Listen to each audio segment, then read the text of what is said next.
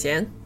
上期播客播出以后呀，有不止一个朋友说我家育儿太卷了，才上幼儿园就买了小学三年级的教材。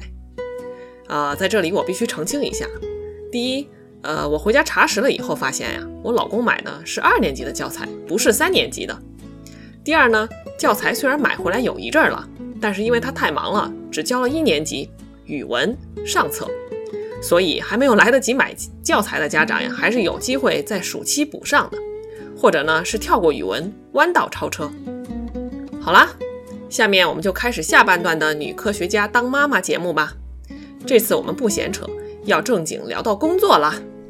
最后说句闲话，ATGC Doctors Chit Chat 在苹果 Podcast 和 QQ 音乐也同步更新啦，欢迎大家订阅收听。对，然后那个接下来我们来说说工作吧。基王和孝敬，你们俩就是在科研方面就是都特别强。你们俩都生完娃啥时候就回来工作了？啊，我我大概是四十多天吧，就我是剖的嘛，然后呃找月嫂就在我们家待了四十二天，然后后面然后就基本上呃就是一开始是断续的来实验室，后来就新年了嘛，就过年了，然后就实验室的学生们就回家了，然后就跟我进行了工作的交接。然后，然后就告诉我，哎，我哪个摇床有细胞，你得帮我分了养了。然后哪个细哪个哪个摇床里面还有多少多少升细胞，你得帮我收了。然后，呃，师姐，如果你有空，要不帮我提了吧？反正大概就是这种状态。然后，然后，嗯，一开始单纯的就是收细胞、分细胞、养细胞。然后后来就就是刚刚好二零二零年的那个新年，就是春节，然后就疫情了，然后。所有的学生都不允许返校嘛，那个时候，然后就我就开始就一肩挑，一肩挑一个课题，然后嗯，那那段时间确实是呃，就是兼顾，确实要兼顾哺乳，因为不需要兼顾，就是我们家那个时候确实后勤做的特别好，然后包括我妈妈，然后包括这个我老公，然后孩子那个时候其实根本就没有认妈妈，他只认奶，对吧？然后所以就那个时候就是呃，大部分的时间都在实验室里面工作的，因为确实也是因为这个特殊的这个时间、特殊的环境导致的，所以呃那段时间里面还挺拼的。然后我记得当时就是呃。就是严老师，我们俩经常打电话沟通，然后他就跟我说：“肖静，我知道，就是，嗯、虽然我自己没有经历，但是我知道，就是说，好多女性生完孩子之后，因为她激素水平变化特别大，然后比较容易抑郁。然后，呃，你如果有事，就是说，你如果心理上面有问题，我们每天几乎就是每一两天就会打个电话，你跟我说，然后，呃，就是我们可以一起聊天，然后。”呃，我觉得他的态度就是，如果你抑郁了，要跟我说，我会开导你。我觉得他是这个意思啊，他没有说的那么直接。然后，嗯，然后终于就是他在在他跟我说了大概有那么两三次吧，就是他确实是一个师长的心态，想要知道我是一个什么，就是刚生完孩子是一个什么样的状态。然后直到有一天，我就跟他说：“杨老师，你不用再安慰我这方面了，因为我我一方面就是家里面，一方面是实验室这边很忙，就是我没有时间思考，以至于我没有办法抑郁。就是我觉得所有，我觉得抑郁这件事情是基于你有足够的时间做深度的关于人生的思考才会抑郁，对吧？那你。”你忙的没有办法思考，你怎么抑郁呀、就是我要说我没有抑郁，因为我没有时间。然后就是呃，确实是那段时间特别忙，然后呃，然后确实也是因为这个课题需要有人去推进，嗯，就是呃那个过渡特别快。以至于就是忘了去思考问题，然后忘了抑郁这件事儿，然后反正就是，呃，就是顺顺就是很快的进行了这个角色的转换，从，嗯、当然我觉得前提都是因为后勤，嗯、做的特别的给力，然后包括你像我那个时候，呃，有的时候在实验室里面能待到十八个小时。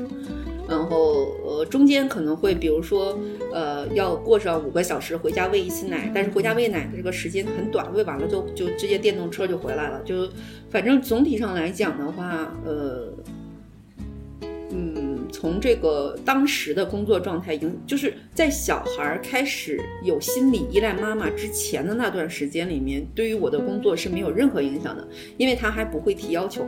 就就是到后来了，他开始会说话了，然后他以以那种极可怜的眼神跟你说：“妈妈，你今天能陪我玩吗？”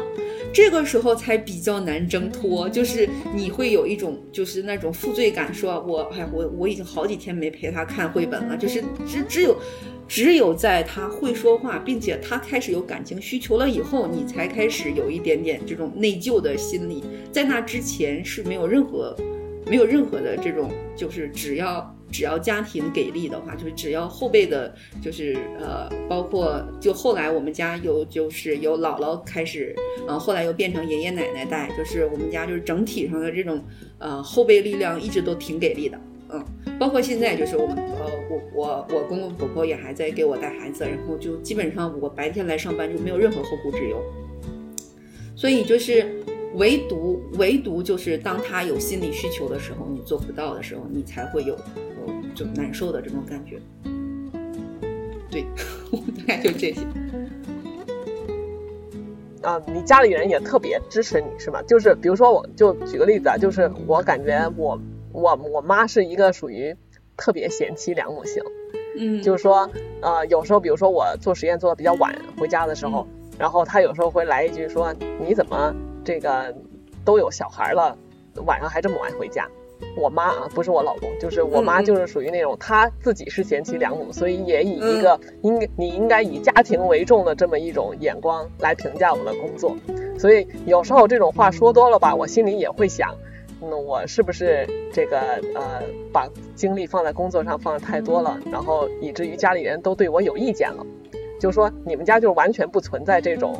就是对你有意见、或者对你工作比较忙的这种这种这种没有，这那确实没有，因为我我妈妈她是呃，就是我我妈妈是那个没有上过大学，所以她特别希望她自己的孩子能上大学，能有一番作为。然后她就是自从就是她来给我带孩子，就是她以前知道我，我们我和我妈从来没有。呃，就是生活在一起，只有我生我生了孩子以后，我妈来帮我带孩子，她才知道我原来这么累，这么忙。然后，但是她就是我每，比如说，就是我我一开始就是就四十多天开始回实验室，然后她会叮嘱我说，你如果去那个四度冷室，必须戴上帽子。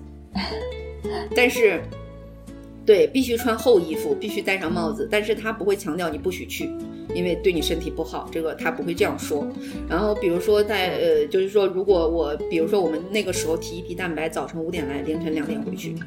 然后就才能做完这一整套，到把这个冷冻样品制备好，要凌晨两点才能完事儿。然后我基本上都是早晨五点出门的时候。呃，然后我妈就会知道，然后这个我凌晨两点回家的时候，我妈就是在这中间，比如说她已经就孩子已经睡了，她还会就是，比如说她每隔一段时间，她就会来看一眼，然后喂孩子什么的，这她都做得很好，但她基本上不会说，她只会说，就是第二天早上她会说，哎呀，你昨天那么累，你你赶紧再睡一会儿，就是就是这样的一个状态。她嗯，包括我现在公公婆婆他们也不会，呃，因为可能是因为。就是可能是因为我们就比如说我我我一开始认识我就跟我老公谈恋爱的时候，我就是搞科研的，就他们从他们的脑子里面根深蒂固的觉得我就应该这样，所以就是就是就是一个常态。就比如说，就是那个那个病叫什么斯德呃叫什么斯德哥什么叫什么那个病叫什么综合症。对，长期虐了之后，突然你有一天早回家，他们还会觉得呀，你怎么做的这么早？就是就是，你知道吧？就是那那那我们都能理解，就是说我长期就是这个状态，以至于我突然有一天九点回家，他们还会觉得惊喜。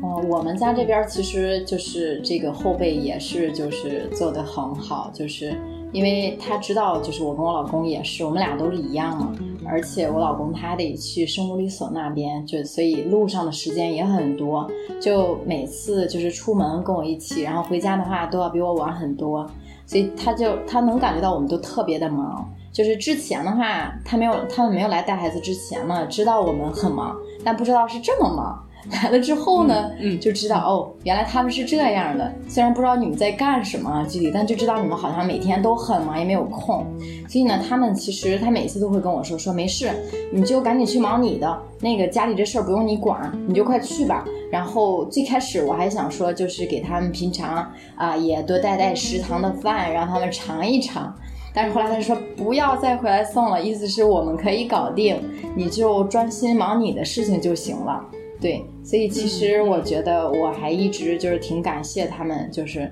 所以我才能就是每天中午我现在也不回去，就断奶之后我中午也不回去了，因为我一回去之后孩子正好赶在了睡觉的时间，可能看见我之后就更不睡了，所以就是嗯所以整个白天都是他们一直在带，所以我就白天会有很充足的时间，然后我晚上的话就会尽量早点回去，对。所以我基本上工作都在白天，我晚上都用来睡觉了。大家觉得自己是称职的妈妈吗？我觉得我还挺好的，就是我是这么安慰我自己的，就是因为我觉得我们现在的这个呃年龄段，就是我们在这个社会中的这个角色，就是需要我们做一些这样的一些社会上的一些工作。那同时就是又是妈妈，就是反正我我只有一个人嘛，我又不能分身，那就是就当然其实。就是让父母来帮忙带孩子，真的是一个非常大的一个帮助啊。但其实从现阶段来说，可能真的是，呃，没有办法的事情。所以我觉得，就是我也会有愧疚，就觉得啊、小孩每次都会说啊、妈妈班，妈妈班，然后要不就给我打铃，让我下课，就每次都就是我听他奶奶说嘛，就是说每次，比如说我平常假如说七点左右回家，我还没有回家，然后他就会在家里铃。铃，这样给我打铃，意思就是妈妈该下课了，妈妈该回来了，就是对这个样子。就是有时候我也会，就是真的觉得会有点觉得啊、陪伴有点太少了。但是呢，我又觉得，因为呃，就是我们在社会上这个角色的问题，所以我觉得就是很难兼顾到两两两侧，所以我觉得我已经尽力了，所以我就觉得应该我还挺合格的，我是这么安慰我自己的。对，其实我我跟基湾的心态非常像，就是嗯，就是说我我我我在陪娃的过程当中，我能有效的陪伴，然后我回去工作的时候，我能认真的工作，就是我也做到高效的去工作，然后尽量的把工作的时间，就是我这段时间工作，我就把它做到高效，然后我回去的时候呢，我就不惦记实验室的事情了，然后我还能高效的陪娃，我觉得如果能做到的话，就已经很不错了。我没有办法，就是说。呃，朝呃，比如说有有的工作确实是朝九晚五的，剩下的大多数时间都可以陪孩子。就我们没没没办法，就是作为科研人员是没有办法做到这一点的。那只能就是说我尽力，我尽量把我嗯、该做好的事情做好，然后剩下的时间陪。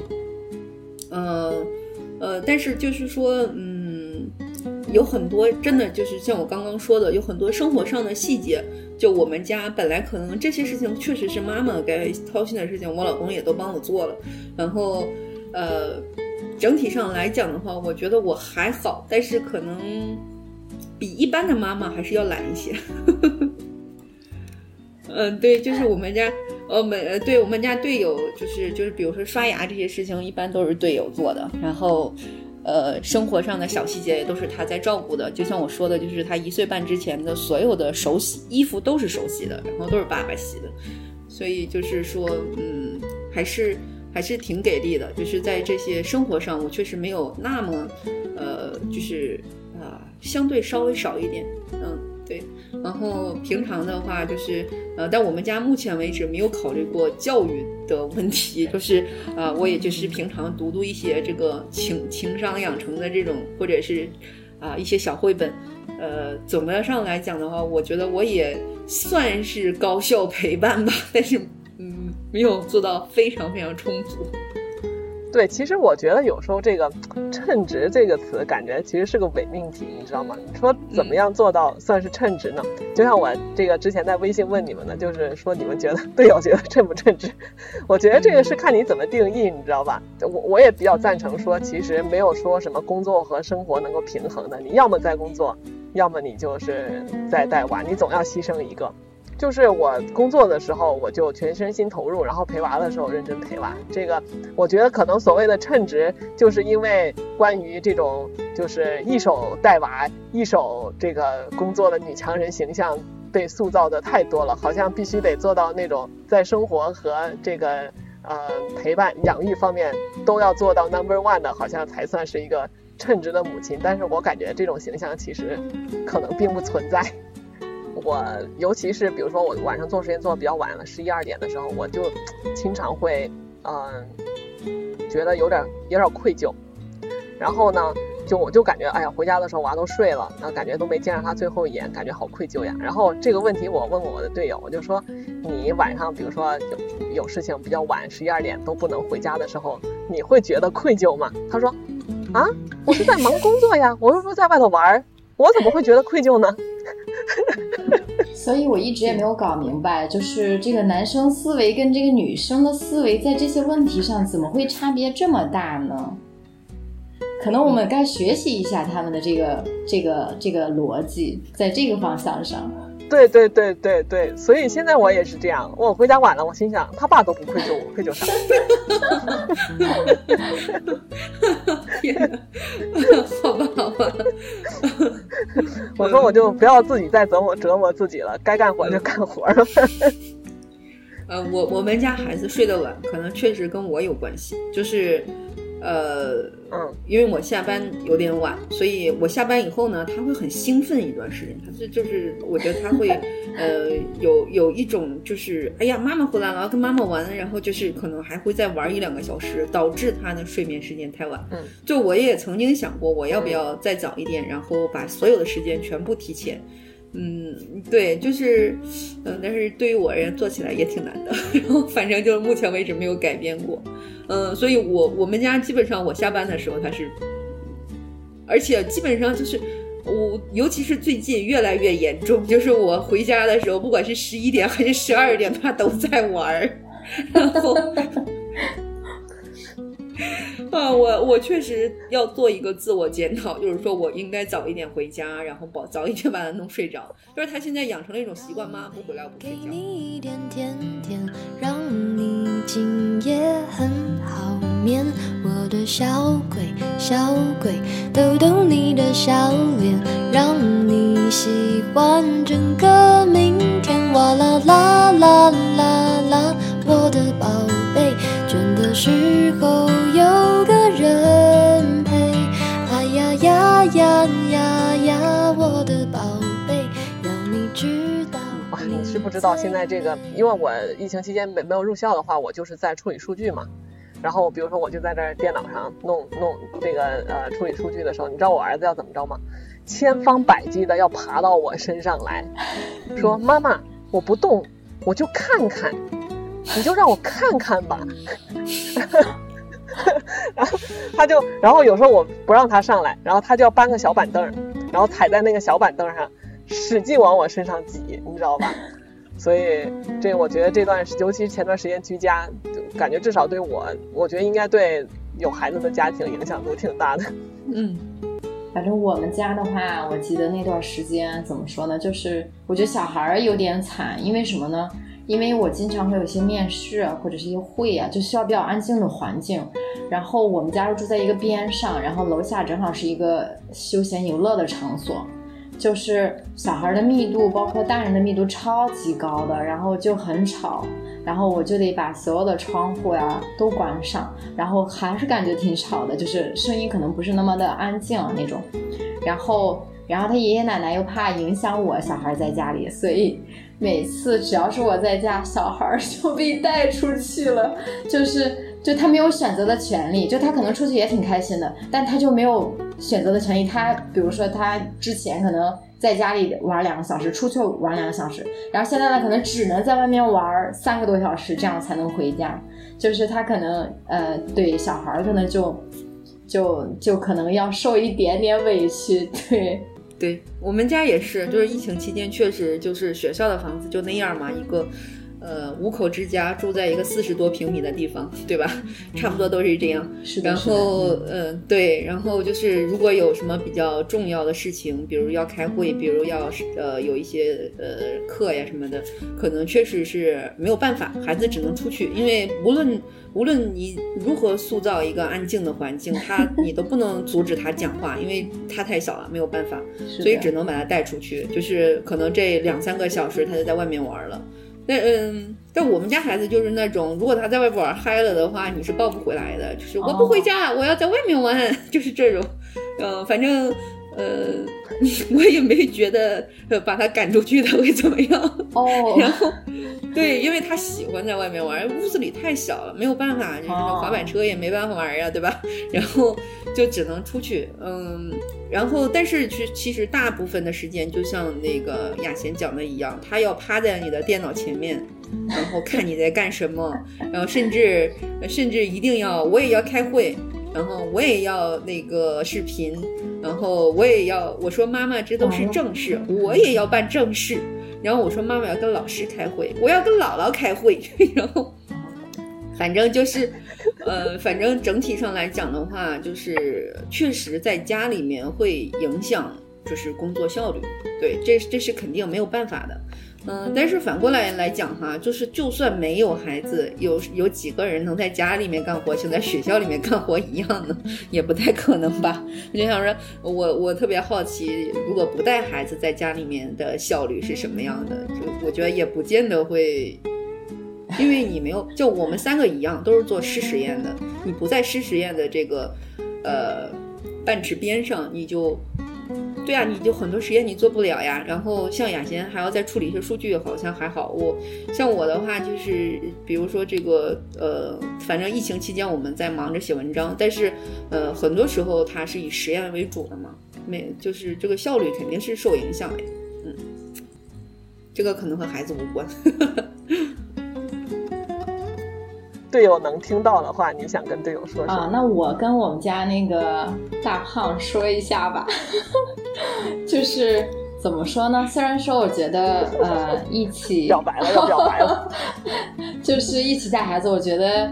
是应该的。但是呢，我还是要就是首先感谢，为什么呢？因为我希望我的感谢能给他带来一些鼓励和一些继续进步的一些动力。就是我觉得其实。呃，他在这段时间进步还是挺多的，就是，啊，就是从他最早的那种更加最最最的新手的这种爸爸，到现在的话，我觉得其实他真的是进步很大。然后呢，同时我觉得他的进步空间仍然还是很大的，所以我希望他就是继续努力，然后更多的分担一些。对我是希望这个样子。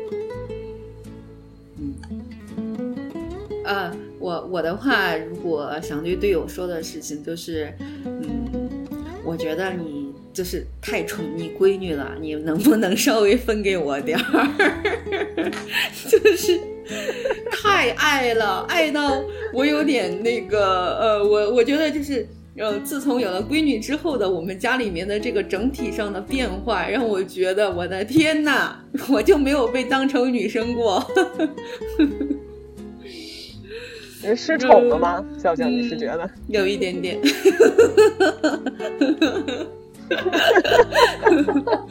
对，就是每天要不早上亲亲，晚上亲亲，他根本就没有办法就上班和安心睡觉，就是。对，然后我说的话其实跟季完一样，就是我感觉其实我还是非常非常这个感谢我的队友的。至少他是一个非常负责任，然后对小孩其实特别上心的父亲。虽然有时候这个表达方式上不是很受那个我儿子待见。然后呢，另外呢，就是嗯，其实我觉得主要还是方式问题吧，就是包包括是生活上的事儿啊，或者说是这个育儿方面的事儿，就是嗯，可以以一种不要那么上纲上线，而是以一种就是更人性化的方式 来处理。就是嗯，哎，反正我觉得是不是理工男可能就是这样吧，就是做事事情可能可丁可卯的，然后情绪比较少，所以小孩儿嗯对他不是那么太大感冒。但是总体来说，我感觉他还是非常支持我的啊，然后还特别感谢他对我的尊重，对。啊，我我也我也是以感谢为中心的。我们家爸爸确实做的很好，但是我希望他也把他闺女的爱分给我一丢丢。看出来了，看出来了，我你们你们家你们家队友绝对是这个老爸里头 number one。他他是叫什么暖爸爸，不是暖男。好像和我完全无关了。关键你知道吗？他现在带回来的所有小礼物都是给闺女的，然后冰墩墩、雪融融，然后冰墩墩的小挎包，全都是给闺女的。吃醋了，吃醋了，吃醋了。然后最后一个是这个，想给现在在职场的妈妈们说些什么？呃，其实我我觉得。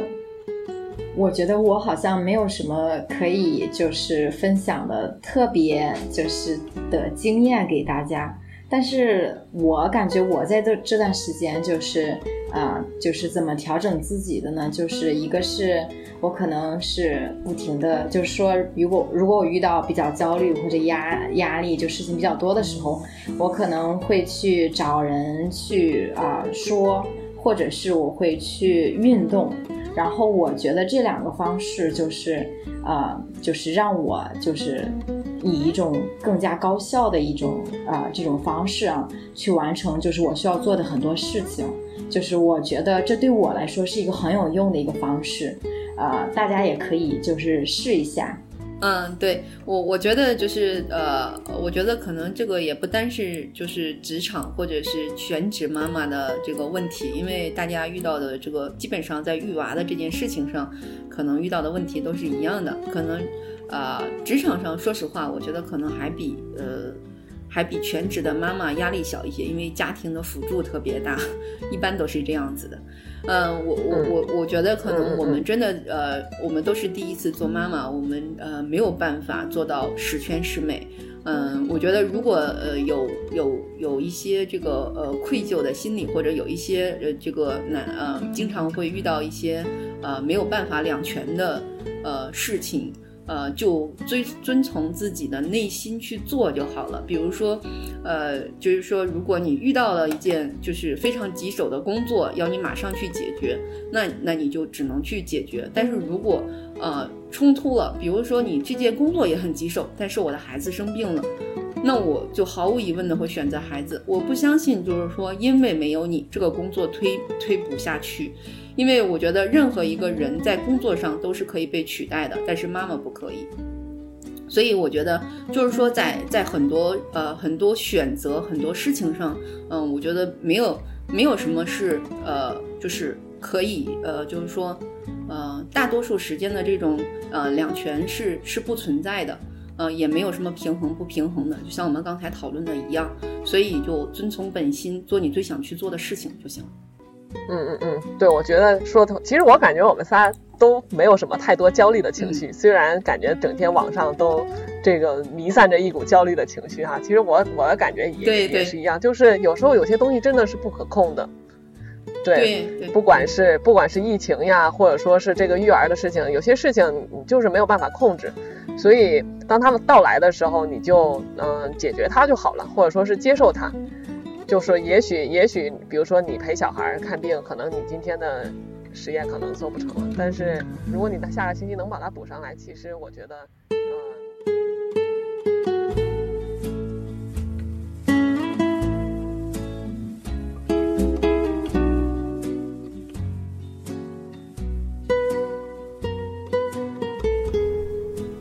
以上呢就是我们全部的内容啦。啊，曾经读过 Facebook 的前 COO Sherry Sandberg 一本书《Lean In》。Sherry 在书中叙述了她自己作为一个单亲妈妈是如何突破内心的挣扎、社会的偏见，还有性别的阻碍，在职场上大放异彩的。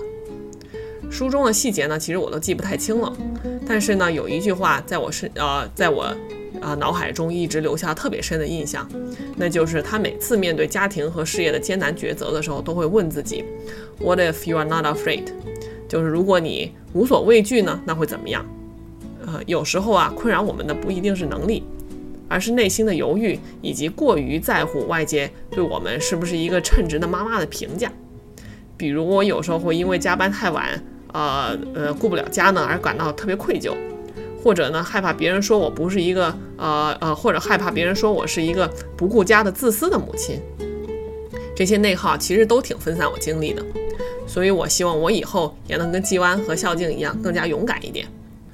另外呢，呃，我还要由衷的感谢一下我的后援团队，就是我的队友还有家里的老人们，因为你们的付出呢。和对我的尊重，我才有了追求热爱的自由。好了，我就唠叨这么多吧，谢谢大家收听，欢迎留言，下期再见，拜拜。